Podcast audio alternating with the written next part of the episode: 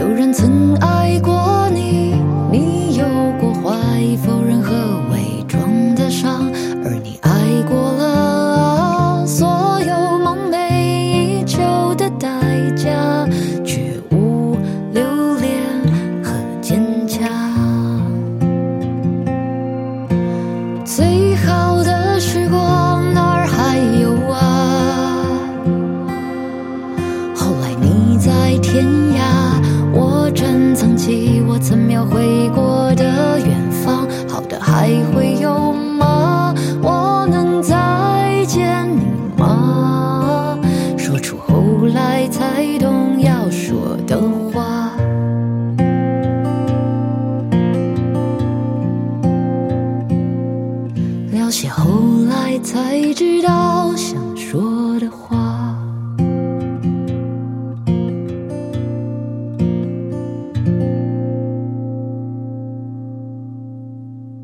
大家好，欢迎收听 B 订阅广播，我是小马。这期节目是个呃很特别的节目，然后我们第一次出外景，然后也呃 非常开心的邀请到了我的一个朋友 Leo 老师来上我们节目。然后这期节目非常临时的跟 Leo 老师约的，所以没有什么主题，就是纯粹闲聊的一个节目。然后大家感兴趣就收听，不感兴趣可以听我们下一期节目。就对对对。然后呃，Leo 老师给我们打打个招呼吧。Hello，大家好，我是 Leo。对，然后这是因为我这次来济南出差，然后跟六老师也是，呃，在网上认识的，然后这次过来面个基。他，我认识他其实就是因为播客，因为我大概四月份的时候毕业十周年，我在 B 站上上传了一个我们当年上大学的时候拍的一个视频，然后那个 B 站号上就会有一些人来关注我们，那个视频还挺火的，一万多，大家可以一万多的播放，大家感兴趣可以去找一找看一看。然后有一有人关注我，我就看到里面有一个 ID，它的这个里面就写了 Podcast，然后就想哎，也也是做播客的吗？然后我就回关了，我们就在网上聊起来了。嗯，对，所以就是因为播客的缘分，让我们有了这一期节目。对，然后后来是，我觉得这次我们就可以从播客开始聊起，因为毕竟是从从播客开始的。好，对，有一些可能是我之前问过你的问题，但是我还是决定再要再系统性的问你一遍。好，对，就是你为什么要叫 podcast？因为我对播客这个媒介就感情特别深，就我想让它留在我的印记当中。其实我就是很多媒体平台的用户名都是带有这个 podcast 的。然后我是大概在一五年的时候接触到它，当时还在上中学，嗯。因为我当时在在用 iPhone，然后就随机点到了那个紫色的麦克风，然后就点进去发现了一片带有甜蜜的东西，是，然后从当时就开始对这个播客的内容感兴趣了。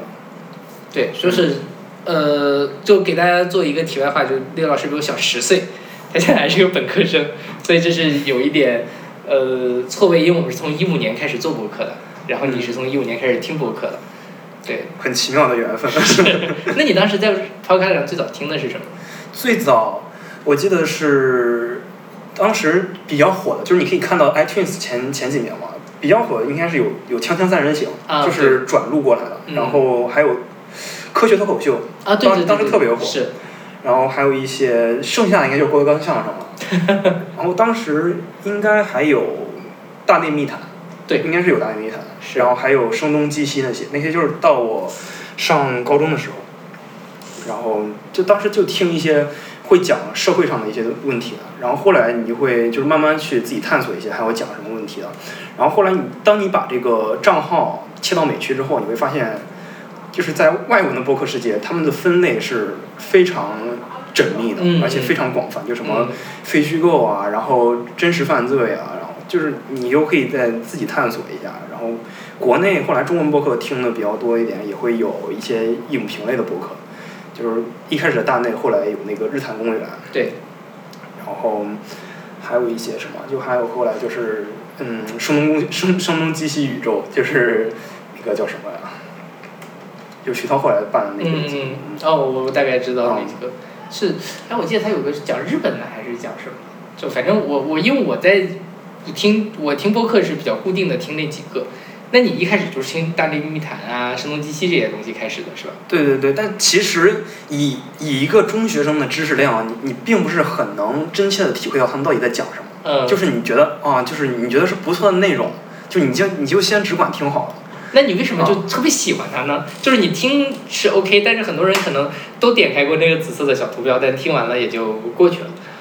嗯，我觉得可以从两方面来讲啊，就是一方面就是你从播客这个本质，就是你觉得是一个非常好的一个陪伴状态，嗯而而且你可以看一下做播客幕后这些人，就是他们可能是媒体人，可能是乐评人、影评人，就是放在日常当中，你们可能很少能接触到他们，嗯。就是你可以完全可以把他们当做老师，你从他们这里获取到知识啊什么，就是我本人是比较爱摄取内容，嗯。所以说你会也会听得津津有味，然后再从另一方面来讲，就跟每个人的个性有关系。之前我听象征还是谁讲过，就是爱听播客的人都是爱自我探索的人，因为你会有这个心思去，嗯，单独处下来，然后单独静下来去思考你就是你脑子里在想什么，然后你在听什么，就可能这两方面的原因吧。那你当时是什么时段去听播客呢？因为你当时还在上上中学嘛。啊，是这样，因因为我当时用虽然说是在用 iPhone，但是仅限于回家，嗯然后我家人是不鼓励我，包括学校这方面也是不鼓励学生上课带手机。对，然后我当时是在用 Apple 的 Video，还不是 Apple 的 Classic，是三十 GB 版本的，它是那个亚克力面板。iPod Video，对，你可以去查一下那个。这还有这个产品吗？我不知道。跟跟 Apple Classic 长得一模一样，嗯那个面板不一样。然后当时就是每周末回去把那个呃用用 iTunes 把那个嗯播客导入在 Apple 里面，然后你就可能上上自习的时候、晚自习的时候，或者你去吃饭的时候，你就耳朵里在放。然后像中学、初中的话，就是你每天骑车上下学嘛，对就就耳朵里一直在放，一直在放，就是。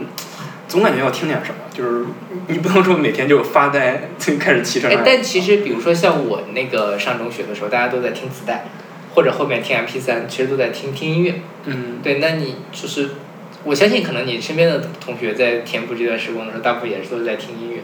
哦，我也会听音乐，但是当我接触到播客这个媒介的时候，我会觉得，从功利主义上来讲，我觉得可能听播客是一个更有价值的事情，嗯因为它确实是你在摄入一些知识。嗯哦，对，就是讲我最开始听什么播客，还有一档播客叫《卓老板聊科技》，我怎么卓克，卓克，我好像也听过这个对。对对，它也是一档比较经典的节目。然后，因为我当时就特别喜欢理科嘛，喜欢理工科，喜欢什么天文啊，什么相对论。然后，但是那个卓克他就刚好讲的是这些东西，你就听起来特别有感触，然后觉得也收获了知识，然后也刚好有一个声音在陪伴自己，就觉得特别好。对，那时候我记得我还听过一阵子的那个科学脱口秀，对，对他其实做的，我现在我后来为什么不听了？我觉得他太吵了，就是七嘴八舌的。但那个时候其实播客没有现在这么精致，其实就是一帮人聚到一块儿聊天儿。对，大内密谈已经是那个时候的天花板了，就是非常精致的，要选音乐，要做对谈，要怎么样。但其实很多呃，就是一刻 脱口秀代表的那些，都是在叽里呱啦的讲话。就正符合他这个名字嘛，脱口秀。对，其实现在有那个就是更早期的糖蒜广播，哦，我也有听，但呃是听的不是特别多。我觉得他们其实差不多也是这个调性对，。还有糖蒜女子脱口秀。对对对对对，现在其实还是有一些，呃，播客一些这种什么，就是我我前阵听了一个播客叫什么津津有味，就一帮天津人去聊吃的，然后就大概七八个人，然后聚到一块儿开始，哇哇哇哇哇说，然后可能也没有什么逻辑，但你听着就很开心，因为天津人都很很很很哏儿。然后之前还有听过一个郑州本地的，也是七八个人聚到一块儿，一边喝酒一边聊天，也没什么主题，就说最近发生了一些什么事情，然后点一个卯，然后或者就今天一个非常松散主题就弄完。对，那时候其实大部分人都是这样的东西。对对对，但是其实自己在过一段时间之后会变成一个转变。嗯，一开始你会特别想听这种闲聊类的播客，嗯觉得他们聊天特有梗啊，然后特别有趣，嗯然后你可能就走在路上听播客你就开始傻笑了，对对对就在别人看来可能很奇怪的事情。但是后来你会自己去筛选一下，会屏蔽掉这些闲聊类的博客，因为就是你更加想去获得一个真实在、真真正存在的一种知识了，嗯就是更加系统的内容了。你就不想听闲聊闲聊对对对。然后我我是本人发生了一个这样的转变。OK，那那后面呢？就是你你一开始听这些，那后来你又开始听什么样的节目？后来就是我觉得近几年播客就是有点井喷式的增长，嗯。然后听 JustPod 旗下的节目会比较多。然后因为我现在就是学新传嘛，然后我会听一些去现场啊，然后那个八零后传媒史，嗯，那两个播客叫几湖端会议，哦，这个我知道，嗯。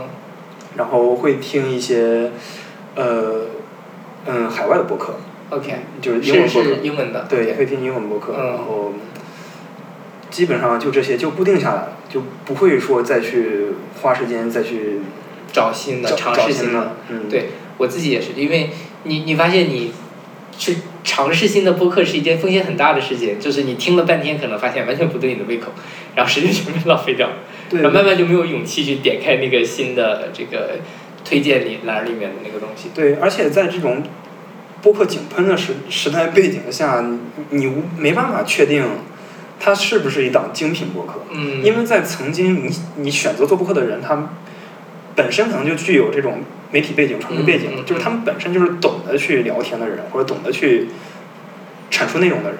但是现在就像我我们彼此一样，就是是个人就能录 录一档播客，就是你没办法去确保你你听到的信息是嗯有价值的信，嗯所谓有价值的信息吧。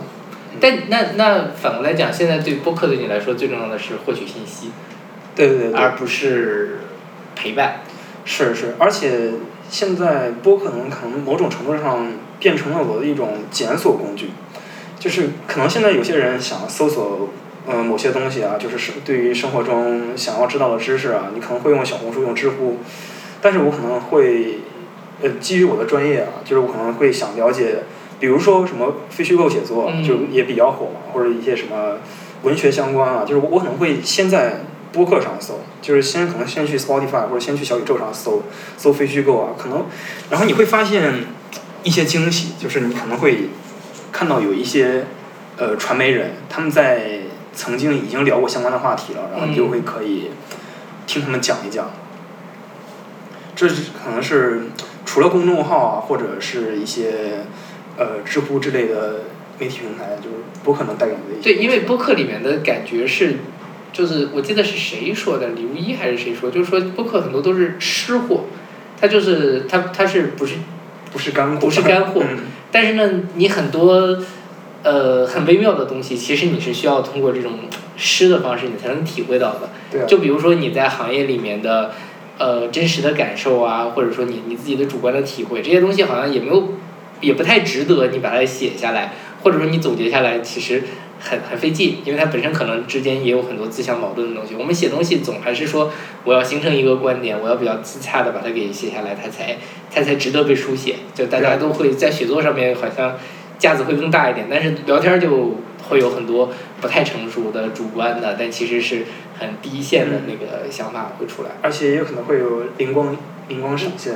对对对，是，反正现在播客对我来讲是一个学习的途径吧。嗯，就是可能很多人会保有那种学生思维，就是尤其对于我们学生来讲，他们觉得你在自习室坐上一两个小时，然后你上课认真听讲才是学习，但实际上并不是这样。就是对于一些高质量的播客来讲，他们可能本身就相当于是一场演讲或者一场公开课，对对对，能够带给你的内容了。就是你平时听收听他们就已经学到了相当多的东西了，就并不是说你上课或者是 你你自己在那儿苦站三个小时你才能算学习。对，嗯是的，是这样。然后你你，我记得你在极客上还发了你去 Podfest 的照片，对吧？是啊是啊，是那是哪一年？是在二零年，应该是第三届，嗯，二零年的十月，呃，大一的时候。大一的时候，OK，是是在上海是吧？对，在上海。你当时为什么就决定要去看那个呢？因为就是中学的时候听播客听得特别痴迷，但是高考就是对于高中的时候，高考压力又特别大，你没办法。我记得高二、高三当时 Podfest 应该是举办了前两届，前两届规模特别小，我记得就是一个像沙龙一样的，存在。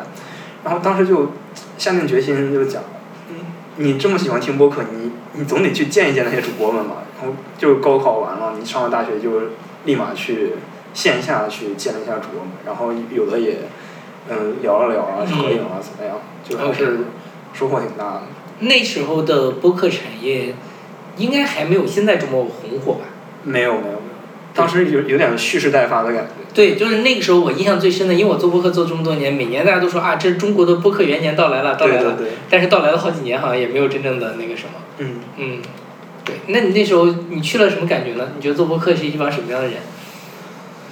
是一帮，其实跟我想象中出入不大。嗯就我觉得听到他们是什么样，见到他们就是什么样。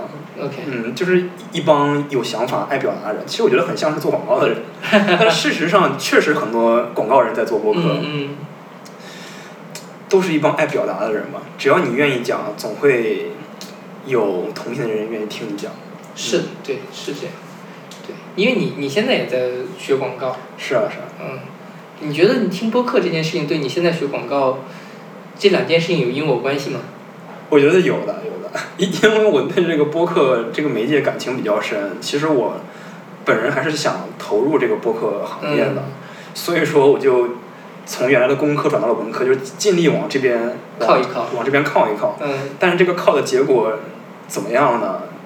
然后是不好说，因为你还没有毕业，是啊，所以就而且我们也不知道中文播客过几年究竟会变成什么样子。是啊，对，这几年确实有，我我其实很好奇现在的播客到底赚不赚钱，或者他们有多赚钱，他们到底能养活几个人？你可以听从他们节目里听啊，就包括杨毅他本人也说，实际上是不赚钱。嗯但他们说不赚钱，究竟是一种怎么样不赚钱呢？但应该不亏钱吧？对对对对对，对，因为其实我我做播客跟他们就很不一样，我纯粹为爱发电嘛，我也不指望这个赚钱，而且确实也赚不到钱，嗯因为音乐播客的，哪怕我想赚钱，音乐博客的变现途径也跟其他不一样。对。不不会允许你轻易的赚这个钱。对对对，是，除非我就是说，OK，我做一档音乐播客，但是我不放歌，嗯。但是它它它它其实就很难称得上是一个音乐博客，因为我做博客是因为我小的时候听电台，传统电台，嗯，传统电台基本上就是放歌，然后插科打诨跟你聊天儿，是啊，所以对我来说，我觉得包括早期的那种，嗯，这个中文播客走的是这个路数。是，因为那个时候音乐版权管理很松，然后大家呃闲闲聊一下，放点歌，稍微文艺一点，像我们就是整理整理歌单，然后每期找一个主题跟大家弄，其实特别像二三十年前电台里面出来的这些东西。但现在呢，其实大部分主流播客并不是这样。对，其实你你很难去讨论这个电台跟播客的界限，它们嗯定义的究竟是什么。如如果非要说的话，可能播客的做播客的人他们会有一点清高，就觉得我们不是那个鹅冈相声，就是我我们是要产 产生高质量的内容，就是我们是做好内容的人，并不是说啊随随便聊聊就就完了。不是说就是不是说陪伴大家的那个状况，对。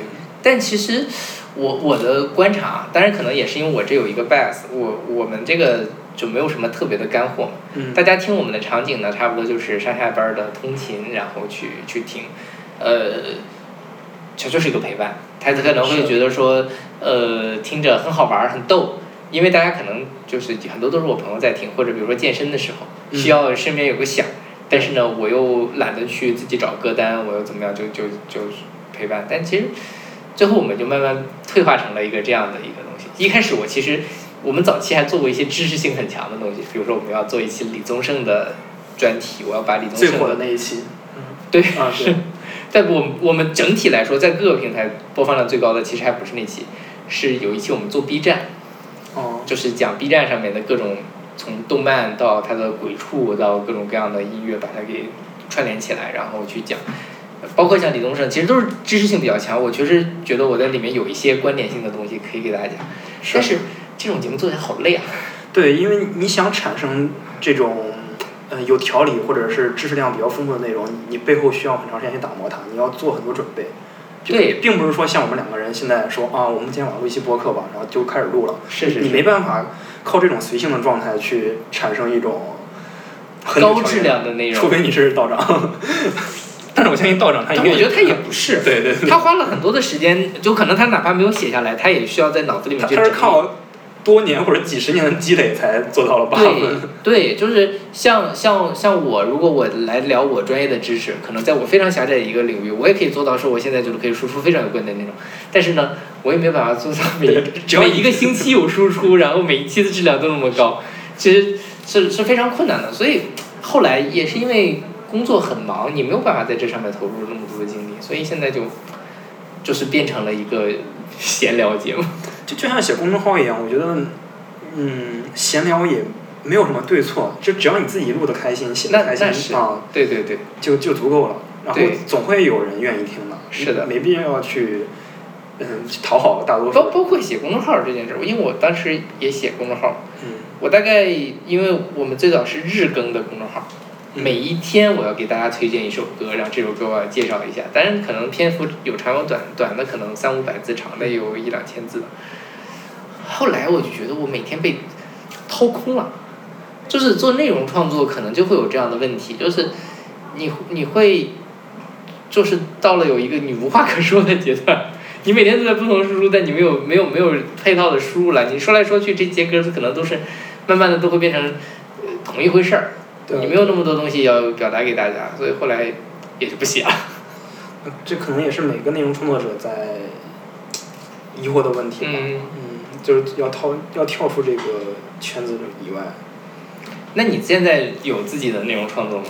我就简单写一写公众号，也不是很常更新，就可能对你更新不是很频繁。呃，对，你也看了是吧？对对啊对就可能看到一些东西，你有感触了。然后比如说我看了那个《Wave Maker》，还有那个《嗯，漫长的季节》，然后你比较有感触，你会写一篇。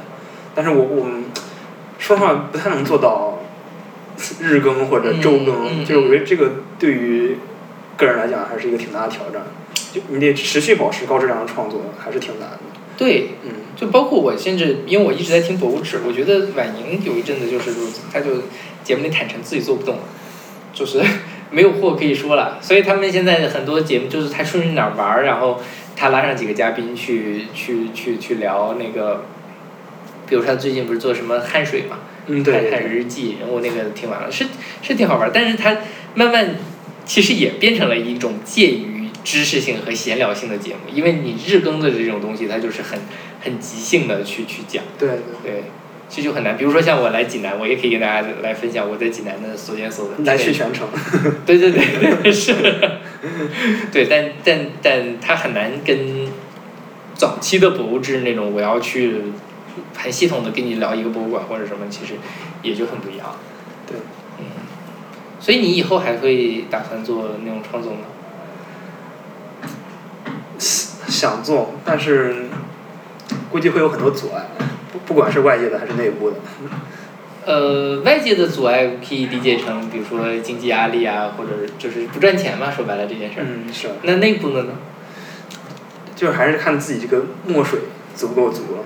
？OK，嗯，你你会你体会过那种枯竭的感觉吗？应该是时刻在体会，因为因为每次我在写文章的时候，我都会觉得自己太无知了，然后嗯我会就疯狂的像像维基里面那个 redirect 一样，就是嗯你永远在跳来跳去，就是想再往外求知，再往外求知，然后才能够形成你这样的一篇文章。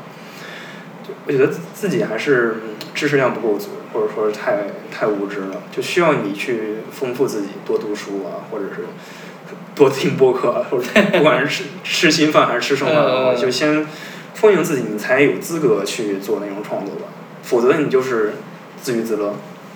嗯，但但是自娱自乐也没什么不好。对对对，是。但大家都是从自娱自乐做出来的。我自己体会是我做了七八年的播客，我口条变得顺了很多。是之前是很很怯的去呃组织不了自己的语言，但反正逼着自己慢慢也就弄出来了。在科研界这个技能还是挺挺重要的，因为在做好工作的人挺多，但是能把工作讲出来的人其实就会少很多。对对。你自己现在是大三对吧？对，马上马大四。上大嗯四了，然后要考考研，对考研还是想继续做广告？对，还是做这个新新闻传播类，就是最最简最卷的一个赛道。因为现在好多人跨考去考新传，是这样，因为呃，首先是因为这个难度可能本身没那么高，就它不需要你太多的那种硬智商的要求，就是你只其实只有背书就好了。如果你嗯记忆力特别强，你绝对可以考一个非常高的分数。然后另外一方面呢是。很多外部的人涌入这条赛道，是因为他们本身可能学不懂数学，嗯，这是、啊对是是是这是一个客观事实。对，然后所以说会导致现在这个，如果新传你考不到四百分的话，可能会没有学上。现在都这么高了，是啊是啊，就如果你可以考到四百分的话，你应该能保证你进入初试。OK，这是一个比较保险的门槛。嗯如果你是三百九十分的话，可能就不行了。嗯，嗯，那那你对你自己考研这件事儿，心里怎么想？你觉得有底吗？还是觉得其实没底，但我就是反正认准路我就要去做。我觉得我是一个挺松弛的人，就是嗯我觉得我虽然说在考研吧，但是我不想变成那种除了苦读书没有别的生活的人。我觉得就是把每天该干的事儿干好，然后该备考的东西你都看了，然后就尽人事听天命。OK，嗯，那你心态还蛮好的，因为我因为我今天在呃廖老师的学校里逛了逛，嗯就觉得是一个很很压抑的一个环境吧。就是大家都在努力的考研。但是，嗯，说的难听一点，可能很多人都是炮灰，嗯，是这样的，是对吧？看看起来很多人在努力，但实际上他们可能没有在努力，也有可能努力了没有得到相应的回报。或者他没有找到一个比较好的方式去努力。对，对而且看那些考研的人，并不是所有人都懂得自己为什么要考研，可能是家人让他们考研，可能是看室友要考研，然后可能是老师说你们该考研了。可能是自己也不知道该干嘛，先考个研吧。我我觉得现在大学生普遍是这种样子，就是他们嗯不知道自己要干什么，包括我自己也没有很明确，我可能相对来说明确一点吧，可能我对播客情有独钟，嗯就想做内容啊，但是我觉得整个大环境还是影响了大学生这种心态，就是不再去追梦了。你觉得你你自己还算是一个追梦的人，对吧？嗯，算是吧。嗯，那你觉得你身边还有追梦的人吗？我觉得特别少，特别特别少。就像今天下午跟你聊那个国之重器，就是所谓为中华民族民族崛起而读书那个，就说这种人特别少。就是如果说不说那么宏大的话，就说内心有一个特别坚定的目标，说我要呃在某个行业做成翘楚，或者我特别热爱这个行业，我想把它学得特别好。我觉得这种人也也特别少。就大家好像都被这个滚滚洪流被包裹着，然后席卷着，就。嗯被迫的去往前走，就没有人说啊我要追梦，对，就很是少这样。被被被时代浪潮给打晕了，嗯就搞搞不知道自己到底想干嘛。所以说这也是我看到你那个视频特别有感触的一个嗯点。可能就十多年前，仅仅就十多年前嘛。我觉得你们那个时代的学生们眼里还是很有光的，就是是特别活泼，特别靓丽。但是现在你看校园里的学生，就感觉他们特别麻木，就是不知道在干嘛，不知道为了什么，就每天可能都是吃饭、读书、睡觉、刷抖音，然后就就就过去了。但是大家都是这样，可能也不觉得这样有什么错了。哎，那就说说到这儿，抖音现在在你们的生活中是扮演了很重要的角色吗？相当重要的角色，就是可能，嗯，看看同学他们可能在手机刷抖音能刷一天嘛，但是我我我本人是极其排斥抖音的，就我手机里有抖音，因为我这个专业需求，因为你要做营销，你要学习一些东西，呃，嗯，但是平日里我是嗯不会打开抖音的，那你能理解抖音的好吗？像那个打头乐一样，就是他给你空 空虚的心灵又蒙上了一层恐惧，不是，那你就你作为一个搞传媒的，嗯，那这其实就是抖音这个东西，可能我们都觉得它并不是一个特别好的媒介，但它其实是一个很成功的媒介，是啊，对吧？那那它，你觉得它它为什么会成功呢？就是就是分割了人们的注意力吧，我觉得，就是本来人人都很已经很没有耐心了，然后他又在这个没有耐心的空间里面，刚好塞入了一点东西，就是让你尝到了甜头。就不停的去对，刺激你，对每每一个十五秒钟的那个东西去刺激你。是啊是啊。其实我们现在也会受影响，就是你可能本人已经很排斥这种快媒介了，嗯，但是当你现在点点开一篇公众号，如果它前面写的不够好的话，不够引人入胜的话，你可能很很难有耐心看下去了。哦，现在都是这样，现在有的时候你那个公众号的题目起的不够好，你可能都不会点进去看。对，而且点进去之后，还要提示你多少字，要读多少分钟，然后给你一个预期管理。就是我我我，因为我自己写公众号，我我后来我写了大概也有几百篇吧。写了之后你会发现，哦，所有的那个东西都在于，就是点阅率唯一在于你取的题目是什么。你题目吸引人，他才会点进去看。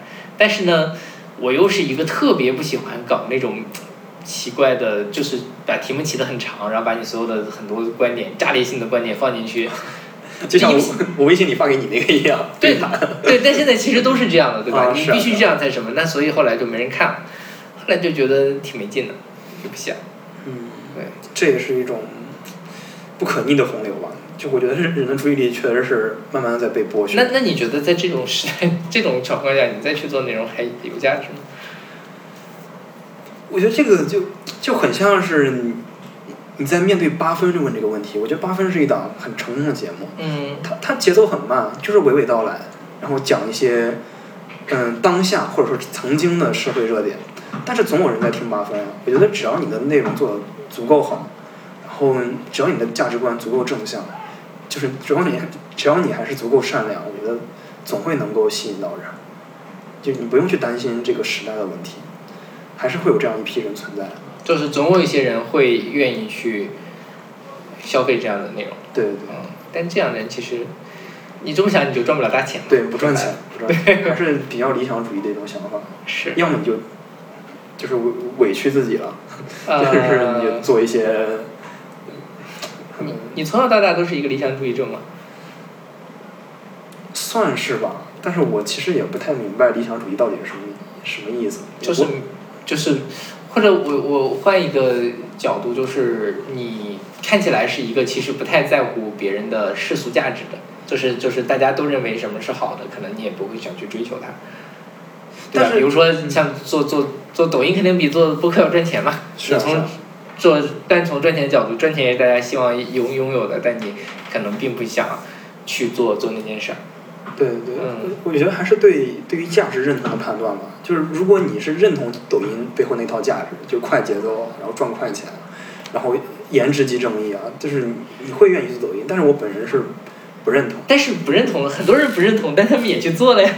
你就像现在那个抖音上什么卖课，我前阵子刷抖音，刷到了张泉灵在那里卖课嘛，嗯然后非常的啊打了鸡血一样。我我以我因为我早年间看央视新闻看的还蛮多的，就是我以我对他早年间当记者的了解，我觉得他可能不应该是这样的价值观，但是他就去做了，而且确实赚了很多。是啊是啊，可就是你刚才问我是不是一个理想主义者，我觉得可能还因为我这个身份所局限到，因为我毕竟是一个学生，嗯也许我走入社会之后，我会你还没有接受过社会的毒打。对对对，就是我我我很清楚我要即将承受毒打，嗯但是现在还在温室里面被培养着。，OK，嗯对，那其实我我我回头再看我们那个视频，嗯我就觉得就是那时候大家都还挺理想主义的，但说实话，你你你翻过头来再看现在，其实大部分人都还挺挺务实的，是就是就十年的时间，大家可能最后都从理想主义的人变成了我要考虑买房、生孩子的问题，因为这就是这个时代赋予我们的永恒的焦虑。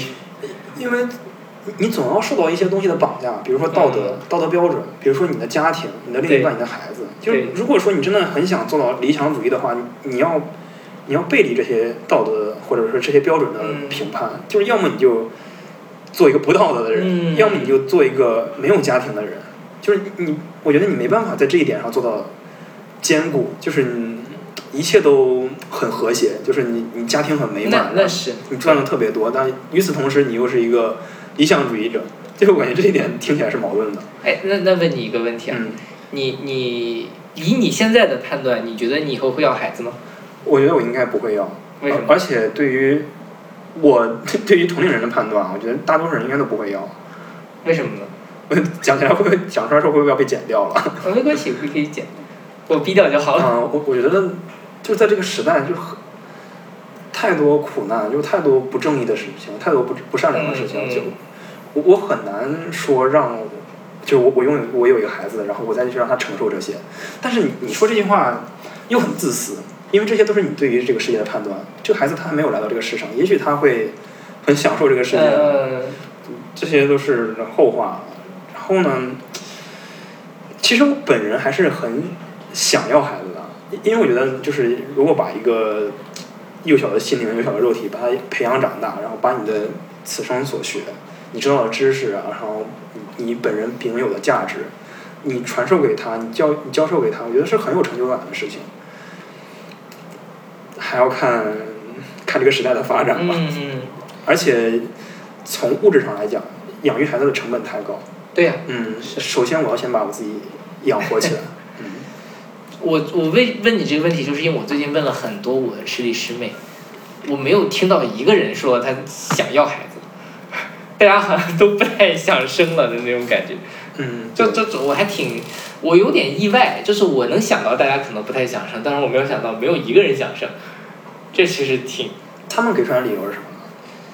养孩子太辛辛苦，然后要花太多的钱，担心没有给孩子一个好的生活，大部分是这样的理由。嗯因为确实这个时代跟我不知道你成长的环境啊，我我我小的时候就是感觉在家长也不会花很多的钱在孩子身上，嗯不像现在就是要报各种班儿啊，怎么怎么样的，就是那时候压力也没那么大，也不是一定非要你要变成一个什么样的人，你好像才能在这个社会上活下去。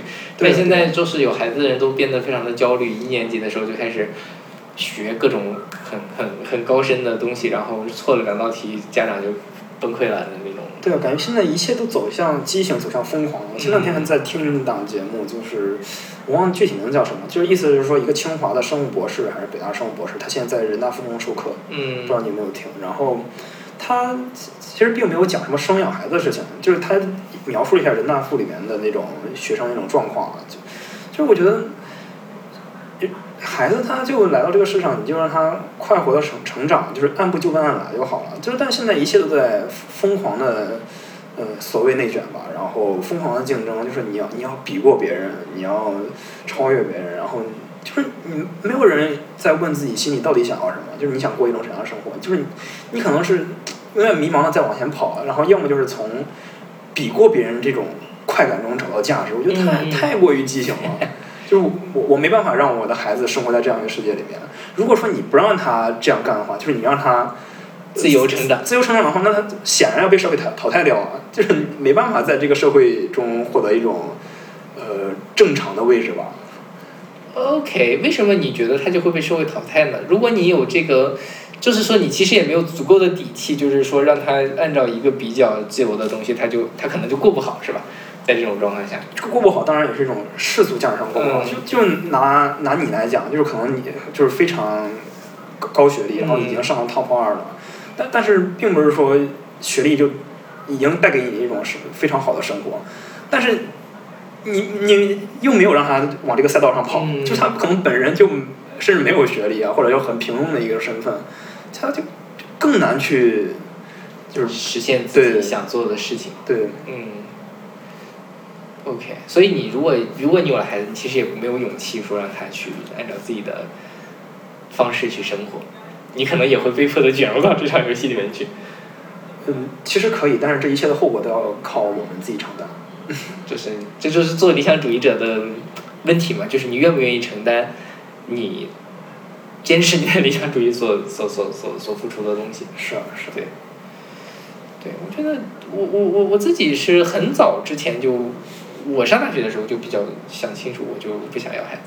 但是呢，呃，因为那时候社会环境还没有像现在这么卷，嗯我就觉得生下来人生上来就是受苦的，就受苦的，没有买卖就没有伤害，不生就不会有人受苦。对，对，但但当时其实还是挺。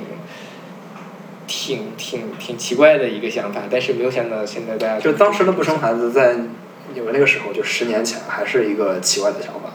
我觉得是相对来说比较奇怪的。嗯现在就好像都都，甚至现在是一个共识了。甚至我妈都觉得啊，不要生孩子，对，就是因为一般老一辈会会想说你怎么那个呃，总要传宗接代啊什么的。但我最近跟我妈聊天，我妈说不生也挺好，看那些人生了孩子，然后他爷爷奶奶就要天天带孙子，好不容易退休了还要那个什么，还要带孙子，还不如不生自己出去玩一玩。对，就是很多问题，我觉得是系统上的问题，但是靠个体去承担了。那嗯，是啊是啊，对，所有的系统的误差最后都是分解到每个人头上去。对对，所有的所有的钱，所有的所有的代价都都是这个样子。你觉得你同学焦虑吗？你们这一代的人？嗯，其实他们都还是挺焦虑的。就是前一段还跟一个同学聊天，他也是 top 五名校，嗯然后就聊聊着聊着他就崩溃了，然后就就觉得他在那个环境里面太，他他他已经受不了了，就是他受不了那种极其竞争的环境。嗯然后或者说不拿名校的学生举例子，就包括像我啊，然后我觉得我我也是挺焦虑的，我我是我只是看起来是一个很松弛的状态，但是我也不知道我将来面临的是一种什么什么样的环境，就业环境，然后就各种各样的环境，我也是很很迷茫、很未知的，就只能说现在在校园里面故作镇定吧。故作镇定。嗯，对，但你看起来确实还挺挺镇定的，就是你的焦虑没有影响到你的生活，我觉得。嗯，大概是这样，嗯，但是你不可能完全不焦虑。吧。那那是。嗯。我我我是我上大学时候我也焦虑，但就是你我我事后想想，那些焦虑没有真正的让我影响我太多，让我变让我彻底崩溃。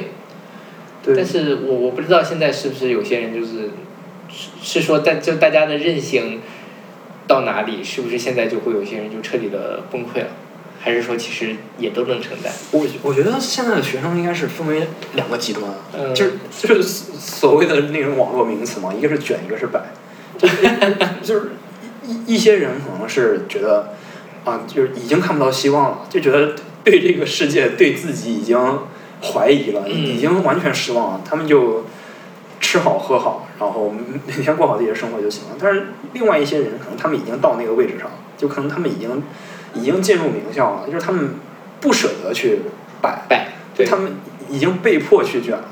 比如是分为这两拨人，那你觉得你自己是？夹缝中生存。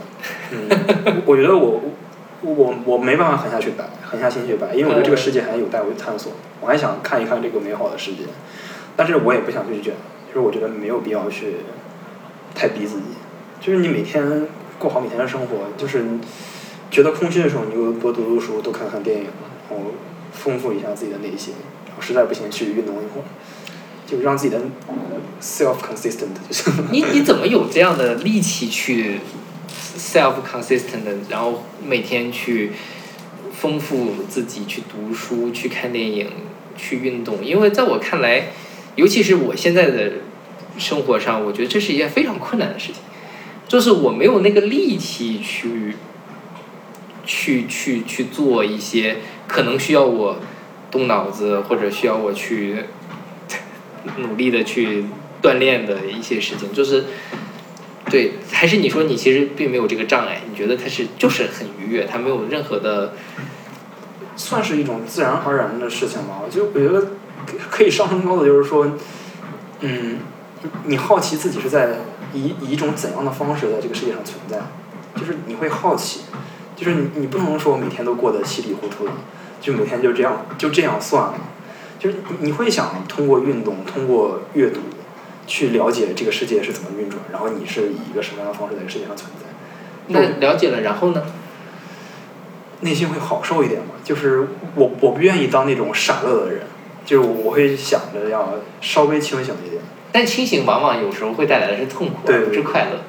就无限循环下去。宁可清醒的痛苦 也好过那个稀里糊涂的快乐。对，那我还挺佩服你的，就是当然我觉得我可能本科的时候也会这样想要去读书啊，想要什么，但是我现在就是真的觉得生活把我榨干了，呃，就是每天除了工作之外，好像没有其他特别想做的事儿，所以我还挺佩服，或者说我很羡慕你这种状态。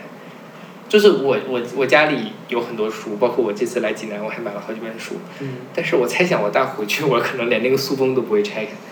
嗯，就是每天躺在那儿，我可能手边有本书，但是我就想说我刷刷 B 站或者 怎么样，就开心一下吧。可能跟我们的身份不同有关，嗯因为你毕竟已经步入工工作岗位了，就要面临很多很现实的。然后，而我现在是在合理化看到，嗯，然后就是我，对对对，然后我担忧的东西会更少一点，就是一切呃身边的事都有都有人为我承担，因为我还有我的父母，就是你就是可以很不要不要脸的这样讲，对对对，但是你你步入工作岗位之后，你就必须要自己面对一切了，然后有有很多的事情，工作上的事情、家庭上的事情，然后生活上的事情要对你处理，就是没办法去很坚定的支持自己做一个理想主义者。其实我觉得你你也是挺理想主义的，但是肯定没有办法那么自在的、那么嗯畅然的在去理想主义了。那你觉得你过了十年，你会，你想象中你过了十年，你还会是现在这个样子吗？我觉得应该不会有什么变化的，可能依旧是单身，依旧是独自一个人，然后在这个世界里探索。为什么要强调依旧依旧是单身？你觉得这件事情跟你的婚恋有关系吗？因为我觉得就是一个人挺挺自由的，就是这也不是说一个要强调的点吧，就是嗯一个人、两个人或者多人，我觉得都无所谓。嗯，只要是你在这个世界里足够自在、足够和谐就好。那你挺厉害的，我觉得你很早，你你这你现在就是就就很自洽了。早熟的代价是早衰啊。那你衰了吗？你觉得你你在哪个地方？你觉得你已经不再年轻了？就是像你说，像想的太多就会痛苦。嗯，这这点上，我觉得应该是已经衰了，会很内耗。当然，我已经在尽力阻止自己内耗了。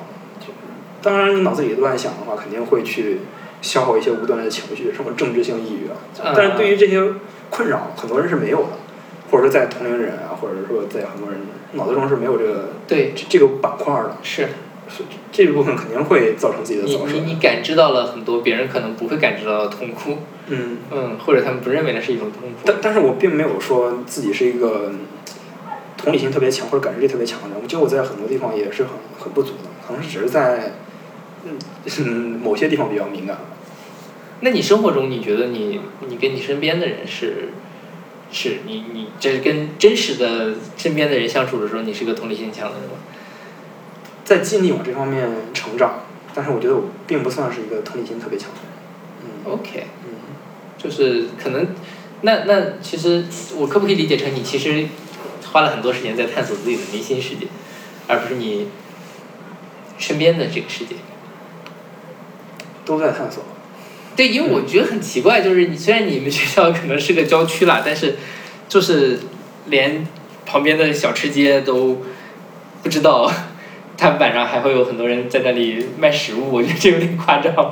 哦，因因为我对就是周边的事情不，一方面是因为我不在不爱吃，另一方面是我觉得我不在乎这些东西。嗯，就是我觉得他们吃小吃啊，然后他们爱干什么就跟我无关，我就先把我自己的自己的事情做好就好了。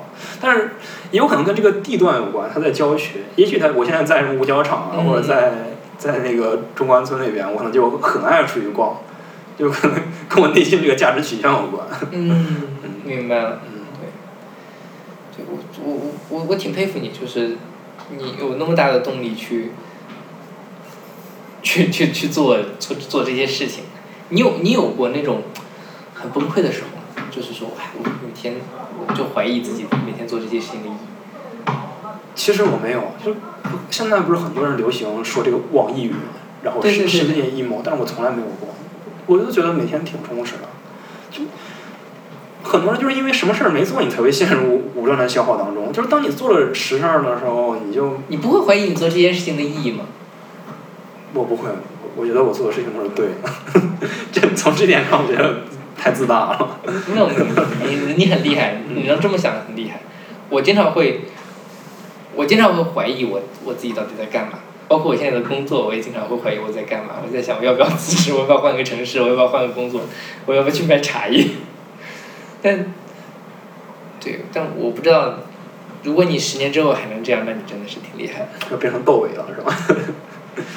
对啊，因为我我自己是很喜欢他，嗯包括我，就是他他那个他他他不是，嗯，后来也挺潦倒的嘛，就坐地铁啊、秃顶啊什么的。我我觉得不不是潦倒，完全不是潦倒。就是在外人看来，对那是一种潦倒状态，因为当年的摇滚巨星，对，然后现在这个落差太大了。对，但我还挺喜欢的。我今天我，而且我，我我我之前留长发，我觉得我留起来把头发扎起来特别像窦唯有一张那个抱着个包，然后在地铁里面的那个照片。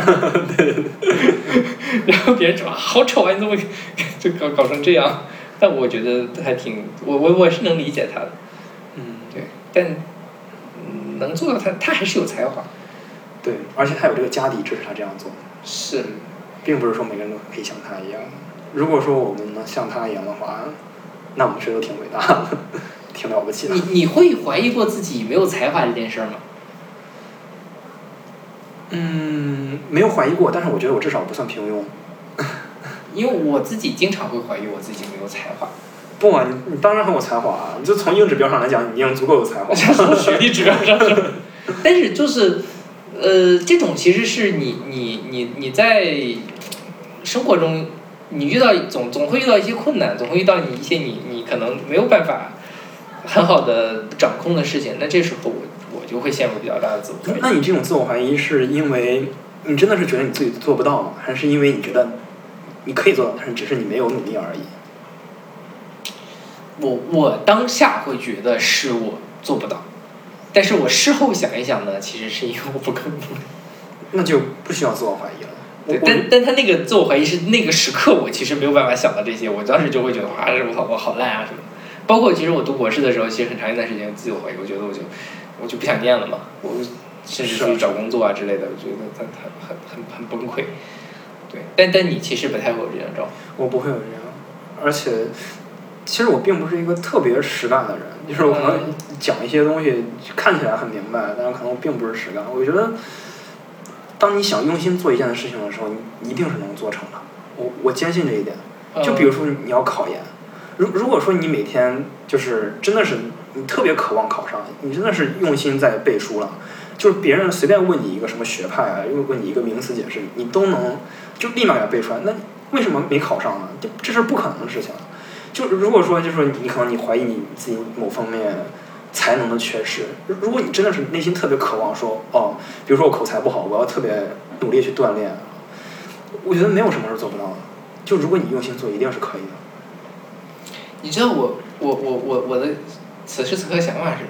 嗯我好久没有见到过心理这么健康的人了。天哪！就是，就我就是就是我觉得我身边的好多人都是千疮百孔的，你知道吗？有没有给你带来正能量？有一些正能量，但是有些陷入到了一些自我怀疑，就是为什么我没有办法这样写？我觉得你在学生时代一定也是这样的。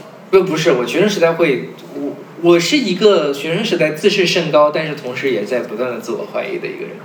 我会一直，当然可能是因为我那个环境比较极端，就是大家其实都是翘楚，都非常厉害，你怎么努力你就是像你说的，你你觉得怎么样？但是对我来说，就是我使使劲学一个学期的数学，我可能就是考不到前百分之五十，因为所有人都在都都在努力的学。就是那个当时要刷那个什么数学分析习题集嘛，嗯我们学校图书馆出借量最高的就是吉米多维奇数学分析习题集，就是所有人可能一千道题全部都做了一遍。当然我当然我没有全部都做一遍，但是我觉得我全全部都做了一遍呢，我可能也考不到前百分之十，就是有这种绝望感。嗯，我不知道把你让你去做这件事情，你会有什么样的感受，或者说你怎么去，就就是怎么去说，就是有有有有有这个心态去面对这件事这。很像是我们的中学老师经常会对我们说一说的一件一件事。我我觉得你的老师应该也对你说过，就是说没有什么聪明的学生、笨的学生，只是你们只要努力学就能学好。嗯但是我我是很反对这句话，我绝对不否认个人天分的存在。嗯，他有的人就是擅长体育，有的人就是擅长数学，对，但是我觉得你至少应该把你该做的做到了，嗯剩下的再说吧。嗯，你不能说你还什么都没有做，你就开始抱怨这个世界了，就是说这个世界怎么这么不公平，怎么这么内卷啊？怎么？就你至少要先动起来吧，你不能把一切都全都归归于外因。嗯是嗯，你你怎么做到的心理这么健康？天哪，我很健康吗？我我觉得本应如此啊。哦、no no no，你是是可能本应如此，但是我觉得绝大部分人都做不到这件事，包括我自己也做不到，包括我身边的，甚至我本科的时候，本科时候会可能有几个这样的同学，但也并不是所有的人都能这么想，呃让我 call back 一下，就多听播客吧。那 也不一定啊，我也 我也是听播客长大的，也不是听播客长大，我也听了好长时间的播客，对，就嗯挺厉害的。你你觉得你前面的人生过得顺利吗？其实其实挺顺利的，就是我觉得我很健康啊，然后家庭也很也很和睦啊，嗯。然后就是如果你硬要说不顺利的话，就是高考考的不好呗，嗯，就是你可能没到一个所谓的名校去上学，嗯但是这就是虽然说现在这个学历就是卷的这么厉害，但是我觉得这又算得了什么呢？就是就是刚才聊这个趣味的事情，就是嗯你可能高考考的特别好，然后你你进入了所谓 top 十、top 五、嗯那又如何呢？就是好的学校跟你的好生活、一个好的人生，我觉得没有必然的联系。也有很多人上了名校就很困惑啊，这种人太多了。啊是啊，啊，对对对对对。哦，我觉得还是挺顺利的。嗯，你觉得你你是从什么时候开始运动的？因为看你是运动非常厉害的一个人。小学就开始运动了。小学是因为我们是那个河南建业的那个足球基地，然后我小学就一直在训练踢球。然后因为后面住了两次院，然后就就停止了。然后平时也是挺爱动的，然后跑跑步啊，打篮球啊，然后打网球啊，嗯。你觉得你性格跟你运动那个会有关系吗？嗯，我觉得会有关系。我记得就是有一有一个特别出名的运动博主，他应该是在圈子内比较出名，他叫田冰，他的公众号叫“田径大本营”。然后他就是专门做跑步这一类的新闻报道，然后是圈子内挺出名的一个人。然后他写过一篇文章，然后那篇文章我看完之后特别有感触，然后我就私信给他了，然后也得到他的回复。那篇文章是，呃，为什么说跑步是一项公民运动？就是总是在讲这个公民社会啊，嗯为什么在说跑步是一项公民运动？因为我觉得不仅仅是跑步了，就是一切体育运动，你都是在与自己做抗争。嗯，在与自己做抗争的同时，你你你尊重他人，尊重你的对手，就就是运动教会了你如何在这个世界上生存。我我相信没有任何一个爱运动的人他是宿命论者。既既然你爱运动的话，你一定是要征服这个世界，要征服自我的。如果你是宿命论者的话，就是这个世界已经为你写好了剧本，那你就是没有必要运动了，或者是你这可能是我不运动的原因，因为我是一个宿命论者。刚好说到了。对，就是，那但是我觉得这事儿很很什么，因为大家的价值观其实也都是一点一点的形成的嘛，也不是我生下来，我从三岁的时候大家看我面相就说我是一个宿命论者，不是这样的，其实都是慢慢变化的。那那你觉得，假设啊，你没有去接触，呃，你没有在这个建业的基地去踢足球，嗯，那你后面还会这么爱运动吗？还是说这其实是你很很自发的一件事我？觉得是自发的一件事吧。就我觉得生命在于运动，天哪，这真的是听到这句话我开始头疼了。这真的是至理名言，我觉得。嗯就是感受这个。前一段有一句话特别火，就是把你的身体当做一座神庙供奉着。但运嗯动也是如此啊，就是你学会和自己的身体相处，然后你养育一副强健的体魄，然后教会你如何在这个世界上生存，然后去征服你脚下的跑道，去征服你脚下的球场，我觉得多么美妙的一件事啊！又何乐而不为呢？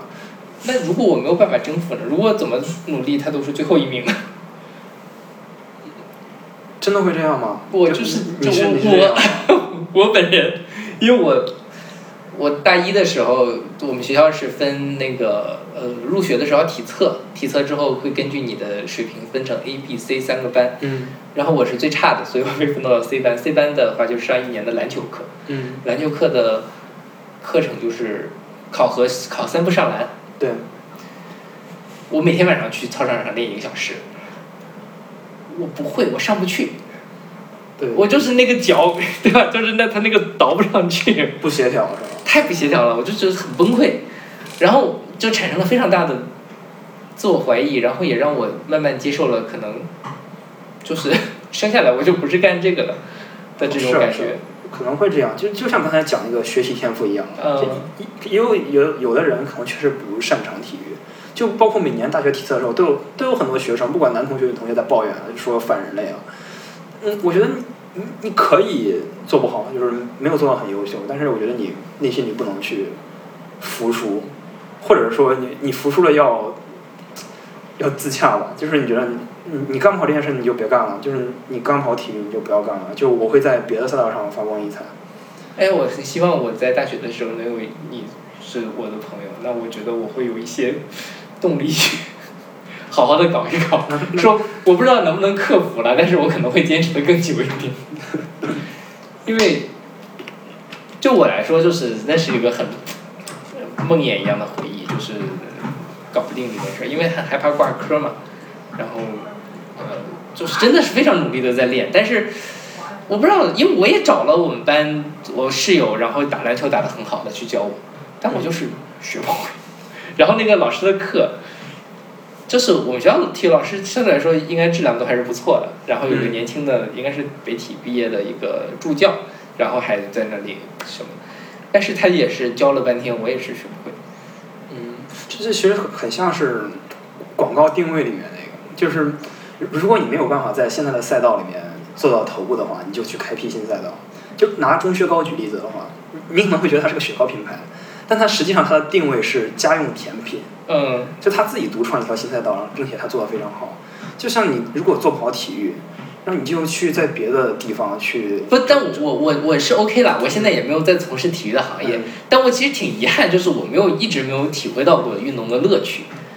运动对我来说只有无尽的痛苦，但其实呢，因为我现在三十多岁了，所以身体也说实话不是特别好，就是因为腰肌劳损啊各种各样的问题，其实还是挺想去呃锻炼一下，但是呢，因为长期以来三十多年来饱受摧残，也没有从这里面得到过什么正向的反馈，所以我就很遗憾，就是说我没有办法像别人一样出去打场球，然后就就开心了，就解压了。然后我也知道，我可能从客观上，我甚至可以从生物上去分析出来为什么它会解压，因为我，嗯但是我体会不到。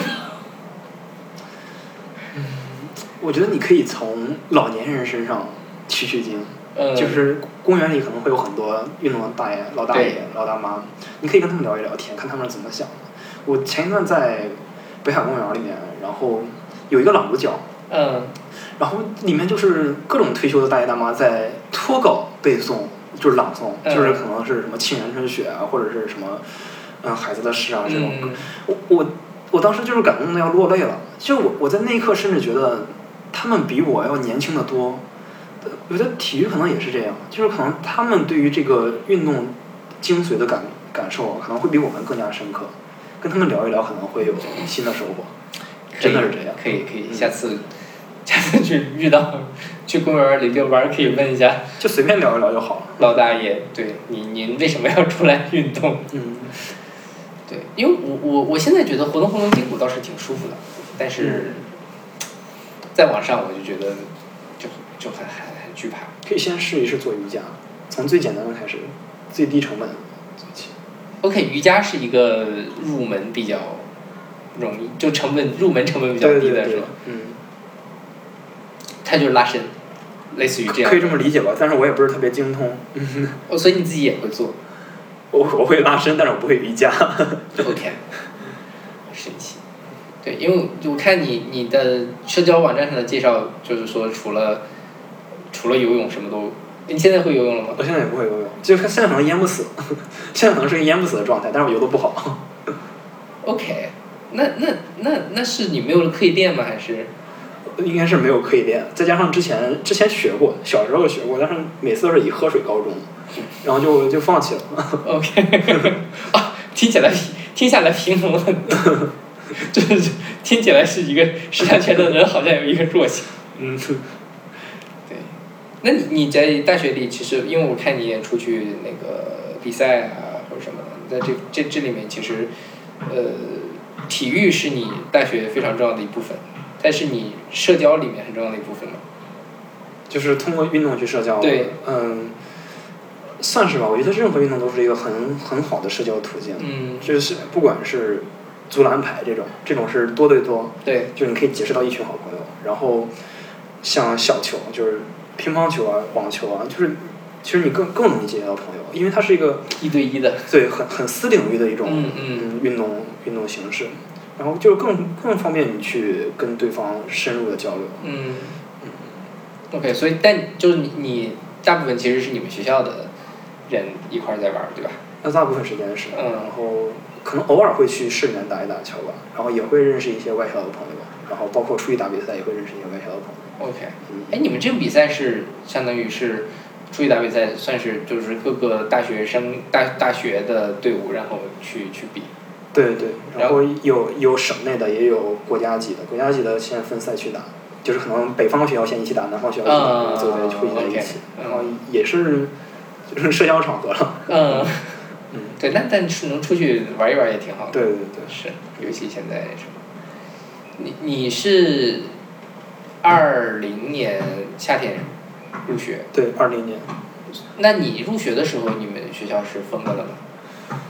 呃，让我想一下，呃，二零年当时应该是放开的，嗯，就是应该是第一波解封，对就是最开始是松松弛了一段时间，然后应该是很短暂的一段时间，除了大一下学期回来开始的话，就逐步紧逼了，嗯就是慢慢就开始紧起来了，就没有没有再怎么松过，可能松的话就可能偶尔会允许你预约出校，这么严格？就是需要你去系统里申报，啊然后你要跟辅导员沟通一下，然后让他过了那个审批。嗯，然后你才可以出去。然后我们当然也有很多非法的出校途径啊，就是钻一个洞啊、翻墙啊 OK，想想也很荒唐。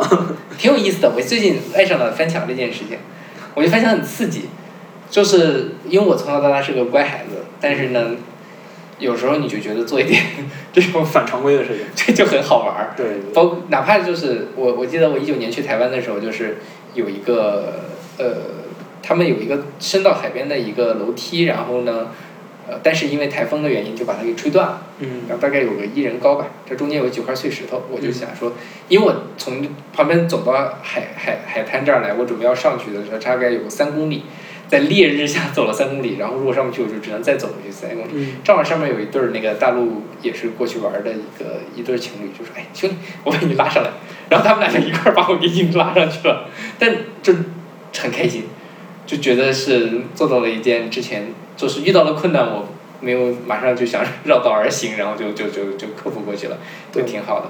对你，你会担你会觉得你大学遇到了疫情会有遗憾吗？就好像没有体验一个特别完整的大学的生活。我其实并没有很遗憾，嗯因为本身我们学校就在郊区，就是就是从这个客观上来讲，我觉得封校不封校我都不会出去，就是我是我个人的选择。然后另一方面，我觉得就是该去的地方我也都去了，我我也走遍了很多地方，就是我我也会想方设法去多出去走一走。嗯嗯，不算是遗憾吧，而且很特殊一段日子，是的。足够让我刻骨铭心。嗯，你你觉得最印象最深的事情是什么呢？在这这段时间里？风风控期间。对。印象最深的是，应该是在去年的后半年，就是最严重的时候，就二二年下半年的时候。嗯。然后我们学校很多食堂的叔叔阿姨们，就是窗口，然后他们就只能睡在地上，然后或者是睡在餐桌上面，就搭着搭着嗯硬纸板什么。就是我我看完之后，很很心酸。这是一个虽然说是他人的事情吧，就是并不是说我亲身经历的事情，但是我觉得这让我心里很不好受。嗯。就就已经让人变成这个样子了。哎，你们学校这些人其实大部分是在校外居住的，是吧？他们不会在学校里面有他们的。就是工作人员嘛。对。工作人员是基本上都在校外居住，然后他们当时应该是有连续很长时间是被迫在食堂的后厨里生活，然后没办法洗浴。嗯。但哦，那你你们学校有没有说，哎，他他们也不能去澡堂吗？这个我就没有过问了。嗯。因为我们是这样，我们学校的。很多人其实是生活在食堂里的，他会有食堂地下室，或者说食堂有宿舍，有一间宿舍，对，就可能环境也不是很好吧，但是，但是也足够你生存了。所以就是有很多那种故事，什么清华北大保安考研啊这种故事嘛，就是因为它其实还是有比较便利的一个生存环境。当然反过来也是因为他们在旁边也租不起房。说到这个便利，其实我我想到我之前看过一篇报道，应该是北大的同学还是你们学校的同学，是做了一篇对于这个食堂阿姨这个劳工报酬还是什么劳动情况的一个调查，出了一篇报告。然后那篇报告看的真的是动人心魄，就是感觉我完全不把人当人看那种，就是随随时可以辞退，然后随就是生活环境特别恶劣那种。对，其实是因为你看起来是。Top 二的嗯保安啊，嗯是什么工作人员啊？但实际上就是工作人员保安而已啊，就是只不过是被套了一层光环而已。而且嗯，就是对，但大家其其实喜欢塑造的是说这些保安考上了研究生啊，呃或者前阵子北大出了一个帖子，就说他们学校的那个呃做米饭。做米饭是专门有一个米饭班的，就好多人就是所有北大的米饭都是他们几个人蒸出来的，然后要不断的去实验啊什么的，保证品控，然后停水了怎么办之类的 问题。不如去解决一些更加真实的问题，就反而现在把他们当做一种吉祥物似的存在。是是是，非常明显有这样的感觉。他他是是很什么，但是好好在就是比如说疫情风控的时候，他们其实没有受到那么大。的影响，因为学校里还是有相对来讲吧，嗯，对对是，就还是有有有一些可以生生活的地方。对。对。那时候我，包括你不说他们啦，就说你说当时我封在小区里，好多人就说再不解封就要扣工资了，就是那那互联网的又怎么怎么样的，你一封了，那其实你而你扣了一个月工资，你这个月房租就交不上。都是有可能。对，其实还是从这相对来讲，学学校里面在风控时期还是一个稍微好一点的存在，就愁不愁吃不愁喝至少。对对。嗯。但是也大家也都很不容易啊，学生们也都很很抑郁啊，就是没办法线线下上课，天天在宿舍里面。哦，你们天天就就圈在宿舍里？对，在宿舍里面上网课。那图书馆什么的开放吗？不开放，所以说。嗯，去年下半年是高频度的做核酸，每天都要做。对。然后我当时就在想，去年考研的人他们是怎样一种心态？就真的是，而且他们甚至都不知道能不能正常的进行。对他们，一方面是在每天做了核酸，而且我记得有一天是突然有疫情了，嗯，然后图书馆被封掉了，就是很很临时的决定。然后他们的书、他们的桌子都在图书馆里面，那就就是。士兵没了枪嘛？对呀，对呀，就是很很荒唐，但是最终还是被迫要上战场了。对呀，那就是就这么一次，不行。而且现在考研压力是不是越来越大？你的观察？嗯，这其实以我的看法来看啊，就因为我是河南考生，嗯因为河南就是出了名的卷，对，就我觉得可能是无出其右吧，就是全国 top 对 one。对对是，然后在在河南，就是每年百万考生，可能复读的人数已经超过就是本该毕业的人数了。然后以以我自己的体会呢，老师经常会讲说什么一分是操场上嗯占你操场的人，然后什么是提高一分干掉千人。我我其实本人不在乎这些所谓的口号、这种话语的表达，我觉得你只要把分数考高就好了，你不用管其他人。就是你不用管那那操场上的人，就是关你什么关系呢？你你只要把你的分数提高就好了。我觉得考研也是如此，就是你不用管考研，就是每年多少人在增加，就是只要你分数够高，总是有学上的。你一直这么想，我一直这样想。你好厉害啊！嗯，你好厉害！哦，我觉得这是这我们最近充满正能量的一期。是的，是的。就是毕竟这种选拔性考试还是炮灰居多，就就嗯，你你不用把自己跟炮灰去比，那这样比你永远比不完。是，嗯，只用干好你自己的事情就好了，就是把最该重要的事情的分数提上去就好了，因为毕竟是唯分数论，不用管那些嗯该死的竞争者们。但不是啊，但反过来讲，每个人都就是每年就招这些人，它不是一个通过性的考试，它是一个竞争性的考试。嗯，是啊，是啊。嗯，但你你是其实其实就是很多人其实也没有用对方法，或者他们也就是在表演一种 努力，所以其实也也都无所谓，他们都不是你的对手。也不能这样讲，其实我不是一个很会考试的人，要嗯要不然我高考也不会考考的那样。我只是觉得，嗯我秉持这样一种观念，然后嗯我尽力在做到。至于能不能考上，另外一回事儿了。我没办法说，我就是比他们强，嗯因为不能去靠一种标准去衡量啊。何况你现在这个标准你还没有出来，分数你还没有出来，嗯，就你更没有办法说你比他们强了，凭什么呢？别人也不认啊。OK，你你现在已经六月份了，然后十二月份考研，那你下半年应该会很会比较紧张一点吧。嗯嗯，尽量让自己紧张吧。我觉得我不是那种很拼死拼活的。我觉得你有点太松弛了。以我的观察，我很少有看到就要考研还这么松弛的人，但我不知道这是，我不知道这是不是好事。嗯我当然希望这是一个好事，我觉得挺难得的，就是遇到一个临危不惧、不会怀疑、不会有太多恐惧的一个状态。大部分这个人，这很多人在这个时候都是崩溃的，呃，然后就崩溃到年底考完为止。对，那那你还是 希望你能继续保持了。希望吧。对，那你你觉得你，因为你们下半年应该大概率没有课了，对吧？呃其实现在就没什么课了，就是啊会是一个比较空闲的状态，那那就安排好时间。会会会比较全力的投入到考研这份事业里去应？应该这样，嗯，那我会吗？尽量吧。但是我我肯定也会管不住的去去摄入内容听播客。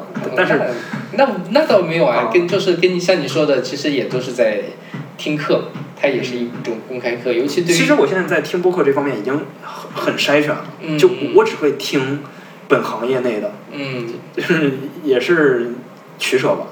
嗯，对，是，就是听播客其实还是，尤其你们做文科的来说，其实还还，我觉得是有用的，是有是有正向价值的。对。对，但如果你现在要考考的是数学啊，考的是自动化，那可能就就没有这个闲心再去看这些事情。嗯，对，哎，那就从这个角度上讲，做个文科生也挺好。他可能非常好，混。也不是，他可以跟你的现实世界有比较高的连接，对，和你日常在接触到的、在思考的东西，然后你跟别人说你在做什么，他大概率也能听得懂一点。实用性比较强。是，嗯，但其实很多人觉得学文科是没用的。对啊，嗯，你觉得我我不这样认为，我觉得学学文科是最有用的。为什么呢？还是刚才那个话，就是教会你如何认识世界、认识自我。就很很多学学理工科的人啊，当然刚刚好说到你是学理工科的人，我觉得他们就根本没有理解自己是为什么要学理工科，或者是自己想要的是什么，就是就是木讷讷在这个世界上嗯存活着，然后把、嗯就是很呆板，就是把每天该做的事情，就是呆板的完成，就是没有说去思考自己为什么要这样，就是从哪里来要到哪里去。嗯，我觉得是有必要想一想的，要不然你会过得很困惑的。但是如果你不打开这个阀门的话，可能他就不困惑。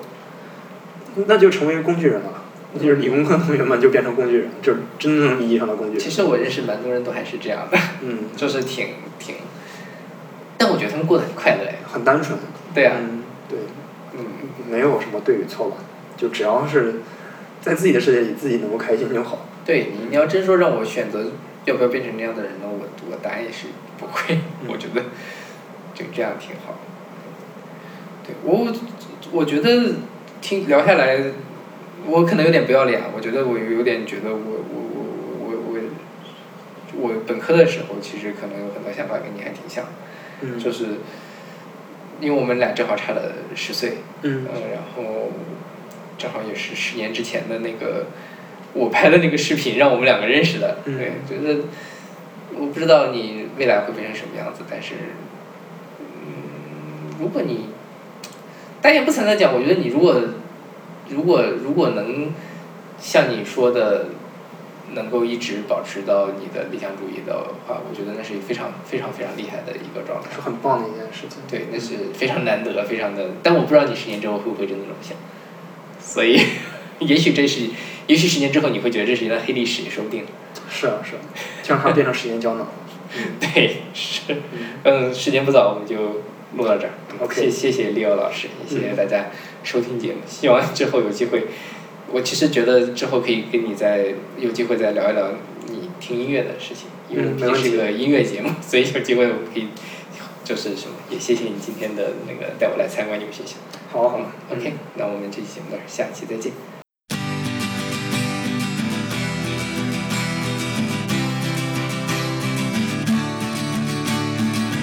What a beautiful face I have found in this place that is circling all around the sun.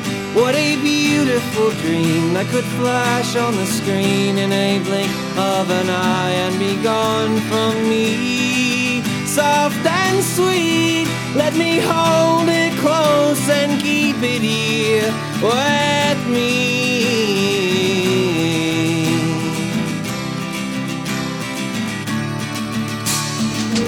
And one day we will die, and our ashes will fly from the aeroplane over the sea. But for now we are young, let us lay in the sun and count every beautiful thing